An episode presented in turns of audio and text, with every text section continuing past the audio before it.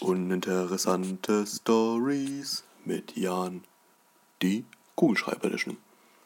Hallo und herzlich willkommen zu Uninteressante Stories mit Jan, heute in der Kugelschreiber Edition.